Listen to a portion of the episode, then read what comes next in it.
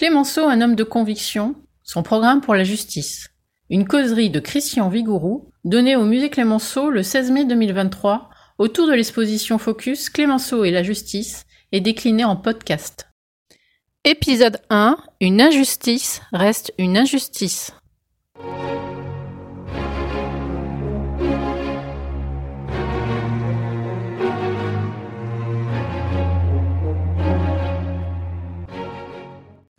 Mesdames, euh, Messieurs, merci euh, d'avoir l'inconscience de passer euh, ce mercredi soir ou ce mardi soir avec moi à propos de, de Clémenceau. il y a des sages curieux de tout et des gens de caractère prêts à tout. Mais il y a rarement des gens qui ont les deux, c'est-à-dire qui sont des sages prêts à tout pour leur juste conviction. Clémenceau en était un, euh, un peu comme les encyclopédistes euh, très engagés. C'était de ces euh, gens qu'on rencontre parfois, ce que j'appellerais des modérés inflexibles. Je dis modérés parce que Clémenceau avait des emportements et des convictions de bronze, on le sait, c'est l'inflexibilité, mais il savait aussi être modéré, je pense à sa relation à la commune, où il a cherché à essayer de limiter les violences et de euh, rétablir euh, la paix. Ces modérés inflexibles jouent un rôle dans l'histoire. C'est des modérés inflexibles qui savent aussi vivre de leurs amitiés, qui sont éclairés par leurs euh, relations, je pense à, à Colas, son maître en justice.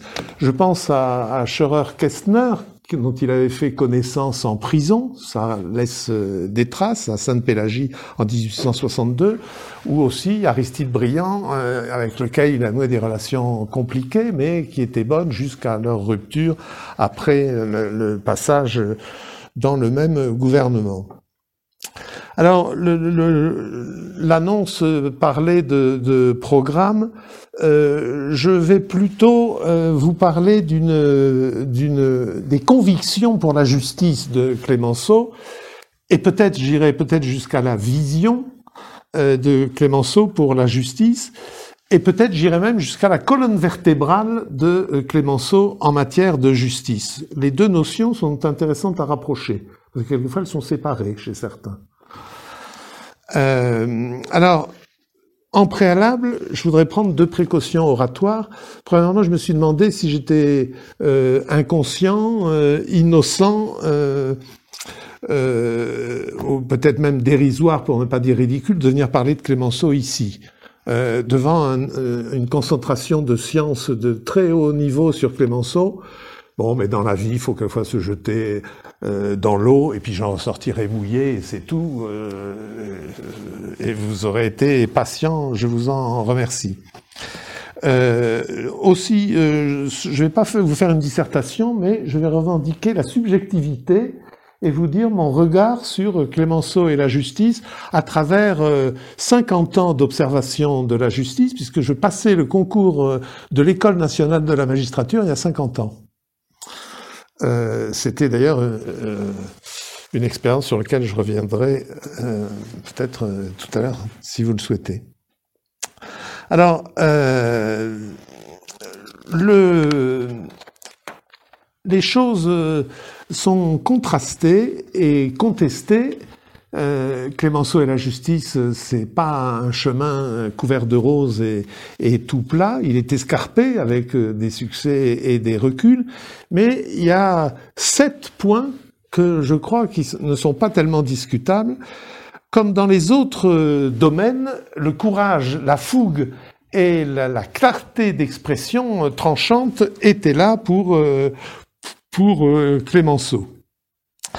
En février 1898, il commente comme un communiqué militaire la, condamnation de Zola dans l'affaire Dreyfus à un an de prison. Citation, Zola est condamné à un an de prison, point, c'est bien, point, l'avenir jugera les juges. Et ce thème de, fin de citation, et ce thème de l'avenir jugera les juges, pas que l'avenir, lui-même et, les citoyens, c'est quand même le choc des mots, euh, presque l'allitération euh, dit quelque chose sur Clémenceau. Les juges peuvent être euh, jugés. C'est-à-dire que son regard n'est pas absolument naturellement porteur de charité apostolique.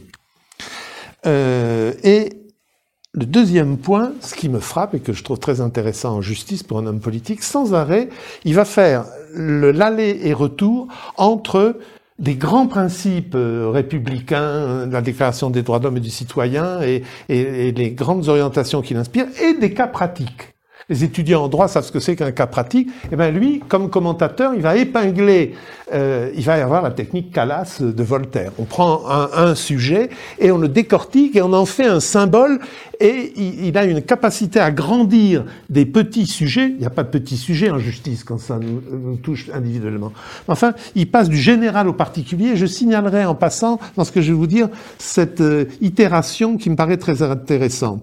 Trois, euh, avant même toute la littérature française et européenne sur le point, le juge est indépendant et impartial. Peut-être dans sa tête, impartial et, euh, si possible, indépendant. Quatrièmement, l'idée que, euh, et ça c'est les bons spécialistes de la justice qui arrivent à ce sujet, mais ils n'y arrivent pas tous, y compris en milieu politique, la justice au sens institution judiciaire, ne se limite pas à l'institution judiciaire. Elle s'appuie sur d'autres services publics, elle s'appuie sur les avocats. Moi, quand je vais dans un pays étranger, je demande euh, comment sont traités les avocats, et je sais où je mets les pieds. Et ça, euh, Clémenceau le savait, qui était sa vie à plusieurs reprises l'a amené à avoir besoin d'avocats. Il avait des amis avocats.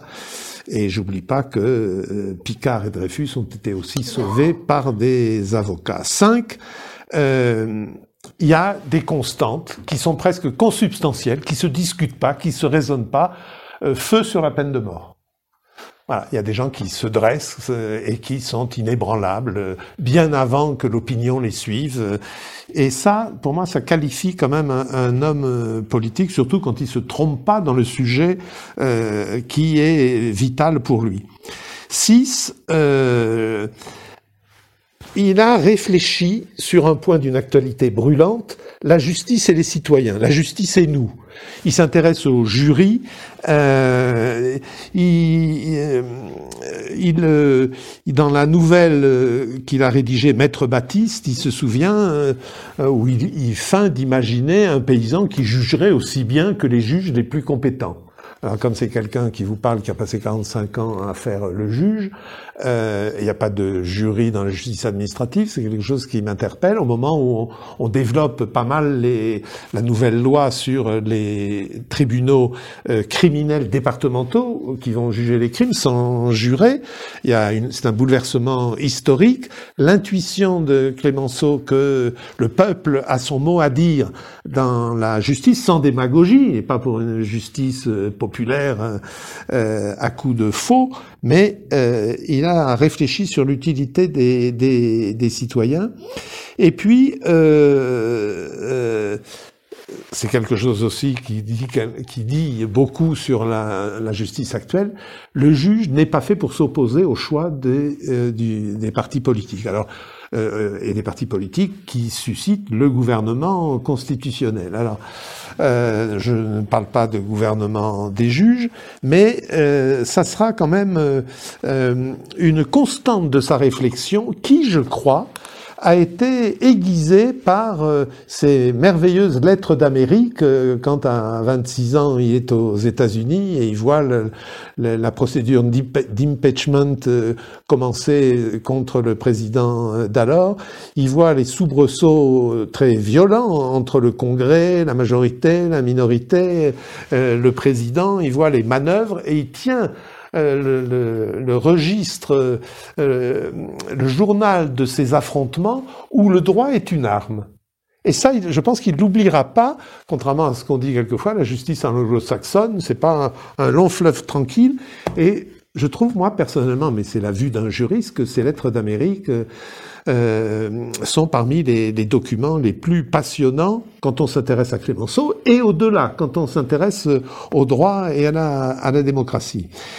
Et à partir de là, euh, et je termine mon, premier point euh, d'introduction sur euh, ce que je sens de Clémenceau, c'est qu'il on le sent presque heureux de, de la tension. C'est un merveilleux gestionnaire de tension, euh, aiguiseur de tension avant d'être un apaiseur de tension entre le respect de la justice et le devoir d'indignation qui, dans certains cas, doit même submerger la justice selon lui.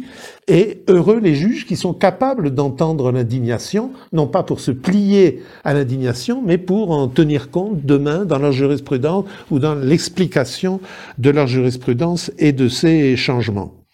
Alors, euh, euh, par son regard de journaliste, c'est-à-dire d'observateur, qui s'échangeait la focale, euh, tantôt monté au niveau de paix et guerre entre les nations, comme dirait Raymond Aron, tantôt euh, euh rentrait fougueusement dans un conflit de voisinage qui révèle les tensions sociales et les rapports sociaux.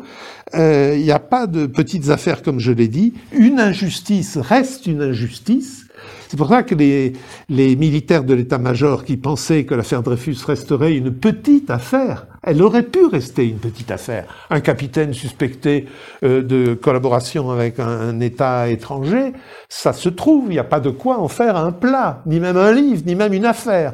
Mais euh, ce ressort très ferme de quelqu'un qui pense qu'il n'y a pas de petite affaire quand il s'agit de liberté, moi, me sert un peu de, de, de référence. Thank you.